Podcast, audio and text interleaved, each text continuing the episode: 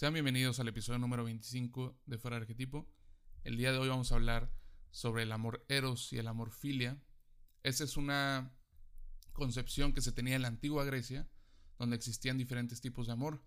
Si quieren contar algunos, sería el eros, el storge, filia, ágape y demás. Y con esto me refiero que tenemos que entender que el concepto de amor como lo conocemos en la actualidad es muy diferente al como lo conocían en la antigua Grecia, puesto que han pasado casi más de 2200 años, un poco más aproximadamente. Entonces, tenemos que entender eso para entender que esta solo es un tipo de adaptación o un tipo de interpretación sobre ese tipo de amor que estaba antes.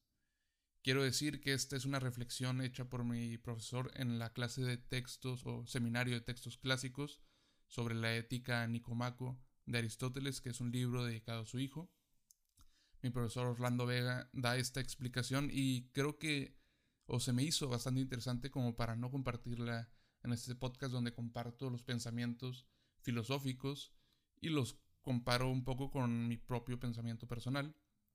Así que bueno, ¿qué es el amor eros? El amor eros se puede considerar como un amor pasional, un amor erótico. Entonces, para el contexto y para la cuestión en la que queremos hablar el día de hoy, que es como estas personas que se la pasan de pareja en pareja, que son como pasajeras en este mundo, están buscando algo, están cambiando de pareja, están tratando de encontrar esa pareja ideal.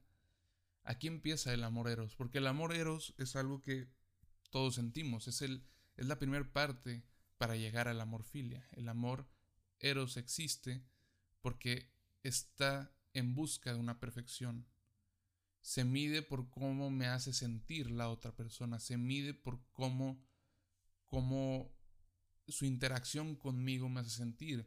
Es un amor donde existe el sexo, donde existen las cuestiones carnales. Pero si se podría definir en una sola frase, es un te amo porque me hace sentir bien. Entonces, en la explicación nos hacen decir que no es que esté mal este amor, este amor existe y es el, primer paso para, eh, para el amor que sigue, para el amor filia. Y no es que esté mal. El problema, y yo creo que aquí ya es un pensamiento más propio, es que es esta búsqueda, esta búsqueda de una perfección. Esa búsqueda de algo que no existe, porque hablar de perfección sería simplemente ilógico. Buscar una perfección en otra persona, buscar lo que me merezco, buscar lo que creo que es lo correcto, buscar lo que tiene que tener exactamente esta persona, buscar, etc. En esta búsqueda de una perfección te darás cuenta que a final de los días va a terminar esta sensación. Es lo mismo que en el episodio anterior que hablé sobre las mariposas en el estómago. Eso solo es el amor pasional. Este amor pasional decae, por así decirle, desaparece de cierta forma. O no desaparece, pero se esconde después de ciertos meses. Y aquí es donde yo creo que la persona que está buscando este tipo de amor, pues decide salir de esa relación y saltar a otra, a ver si en esa otra relación que ha escogido, pues encuentra esa perfección. Sin embargo, creo que llegar y solo establecer y solo pensar de esta forma, solo pensar de una forma pasional, no nos llevará a nada, nos llevará a cuestiones carnales, sí, y que son bonitas y lo que quieres, pero no te va a llevar a lo que realmente estás en busca o que la gente en teoría está en busca, en búsqueda en, estas, en estos momentos. Sin embargo, si pasamos del amor pasional y no lo dejamos de lado, porque como explica mi profesor, aun y cuando ya estés en una relación formal y lo que quieras, siempre vas a estar buscando en tener relaciones carnales, en una caricia, en un abrazo, en esas cuestiones que nos hacen sentir bien.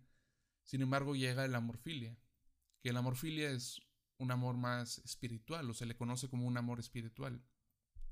Este nace sobre la pasión, nace sobre el amor eros. Es como, yo lo veo como un camino. Encuentras esta persona, empieza el amor eros, muy bonito, todo bonito. De cierta forma hasta se podría ver como algo perfecto. Sí está siendo algo perfecto.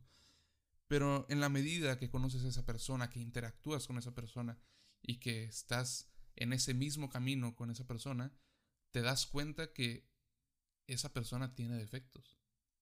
aun y cuando sabes que tú también tienes defectos, como estás en busca de, esa perfección, pues no puedes aceptarlo.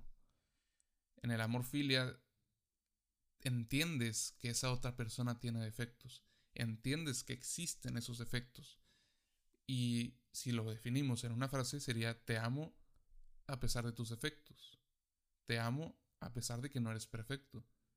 Te amo porque podemos progresar juntos. Aquí es donde viene como cómo consolidizas esta cuestión, cómo lo haces un poco más formal, pues viene la cuestión del compromiso. Tenemos defectos, nos amamos, no porque amemos los defectos, sino porque amamos como esta combinación de... Entonces, prácticamente hay un cierto compromiso a ese amor. Un hay un cierto compromiso a este amor espiritual que va más allá de lo pasión. Es un amor que va en busca de eso desconocido, que al final da miedo, que al final lo desconocido es aterrador de cierta forma y que el amor es difícil porque te tienes que abrir y abrirles vulnerabilidad. Pero esos defectos o esas cuestiones negativas, por así decirles, o ese miedo, se entiende y con ese miedo, con esos defectos y con todo lo demás, se crea como que un amor más grande. Ese es el amor filia, un amor más espiritual. La verdad encuentro fascinante estas distintas formas de la antigua Grecia de entender el amor y creo que es lo que falta en la actualidad. Creo que amamos sin saber qué significa el amor tal cual. Creo que amamos sin saber si el amor siquiera es algo que hemos pensado.